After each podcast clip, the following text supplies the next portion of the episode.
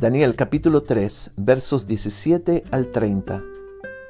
He aquí nuestro Dios a quien servimos puede librarnos del horno de fuego ardiendo, y de tu mano, oh Rey, nos librará. Y si no, sepas, oh Rey, que no serviremos a tus dioses, ni tampoco adoraremos la estatua que has levantado. Entonces Nabucodonosor se llenó de ira y demudó el aspecto de su rostro contra Sadrach, Mesach y Abednego, y ordenó que el horno se calentase siete veces más de lo acostumbrado. Y mandó a hombres muy vigorosos que tenía en su ejército, que atasen a Sadrach, Mesach y Abednego para echarlos en el horno de fuego ardiendo.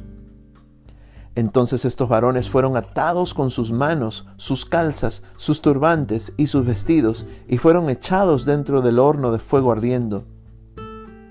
Y como la orden del rey era premiante, y lo habían calentado mucho, la llama de fuego mató a aquellos que habían alzado a Sadrach, Mesach y Abednego. Y estos tres varones, Sadrach, Mesach y Abednego, cayeron atados dentro del horno de fuego ardiendo. Entonces el rey Nabucodonosor se espantó y se levantó apresuradamente y dijo a los de su consejo, ¿no echaron a tres varones atados dentro del fuego? Ellos respondieron al rey, es verdad, oh rey. Y él dijo, He aquí yo veo cuatro varones sueltos, que se pasean en medio del fuego sin sufrir ningún daño, y el aspecto del cuarto es semejante a hijo de los dioses.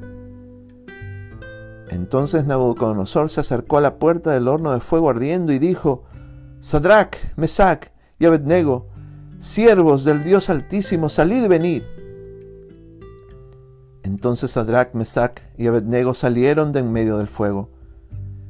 Y se juntaron los sátrapas, los gobernadores, los capitanes y los consejeros del rey para mirar a estos varones, como el fuego no había tenido poder alguno sobre sus cuerpos ni aun el cabello de sus cabezas se había quemado. Sus ropas estaban intactas y ni siquiera olor de fuego tenían. Entonces Nabucodonosor dijo, Bendito sea el Dios de ellos, de Sadrach, Mesach y Abednego, que envió su ángel y libró sus siervos que confiaron en él, y que no cumplieron el edicto del rey, y entregaron sus cuerpos antes que servir y adorar a otro Dios que su Dios. Por lo tanto, Decreto que todo pueblo, nación o lengua que dijere blasfemia contra el Dios de Sadrach, Mesach y Abednego sea descuartizado y su casa convertida en muladar, por cuanto no hay Dios que pueda liberar como éste. Entonces el rey engrandeció a Sadrach, Mesach y Abednego en la provincia de Babilonia.